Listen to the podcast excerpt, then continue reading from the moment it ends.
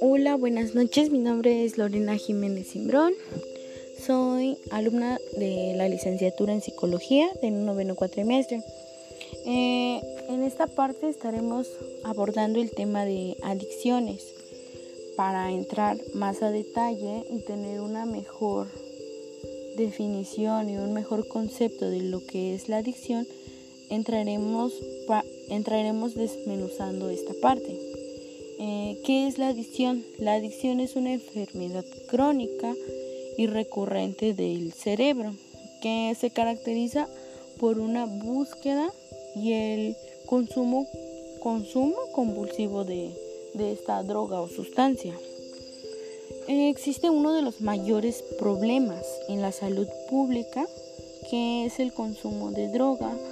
De, acuerdo a un estudio que se realizó por las Naciones Unidas, mm, las personas de entre 15 y 64 años han consumido por lo menos alguna vez drogas ilícitas, en los, por lo menos esto en los últimos 12 meses. Eh, existe un porcentaje del 33% de personas que consumieron, sí, que consumieron, de, un 33% que consumieron tabaco, las cuales desarrollaron una adicción al mismo. Ah, desde la vez que ellos consumieron por primera vez el tabaco, ellas se volvieron adictas a esta sustancia. Todas las personas, tenemos que, dejar en claro esta parte de que no todas las personas que consumen o han consumido drogas se han vuelto adictos. Eh, el hecho de utilizar alguna droga no tiene necesariamente que ver a un proceso de adicción. Podemos clasificar los tipos de droga según su frecuencia, el cual tenemos el primero que es ocasional que es controlado o un consumo social. ¿A qué nos referimos con que es controlado? Con que, con que es controlado el consumo o es un consumo social ocasional.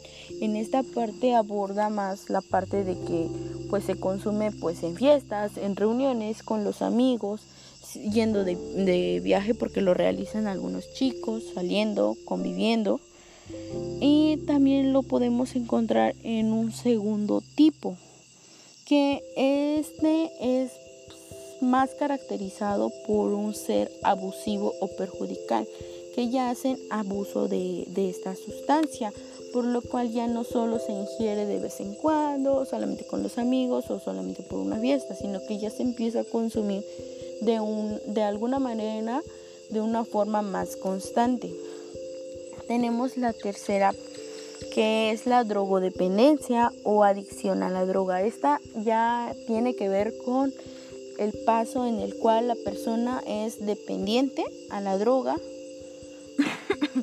dependiente a la droga, al consumo y que su consumo debe de ser constante. Eh, ocasional es, como se los mencionaba, consumirlo con los amigos, fiestas, por lo cual se va produciendo un cambio en el patrón de consumo, lo cual en este se empieza a convertir en compulsivo, formándose un proceso de drogodependencia y la falta de consumo de consumo de algún tipo de droga puede ser originario de la abstinencia. Existen, sí, pueden existir durante este tiempo algunas recaídas durante todo este proceso de formación para las personas adictas.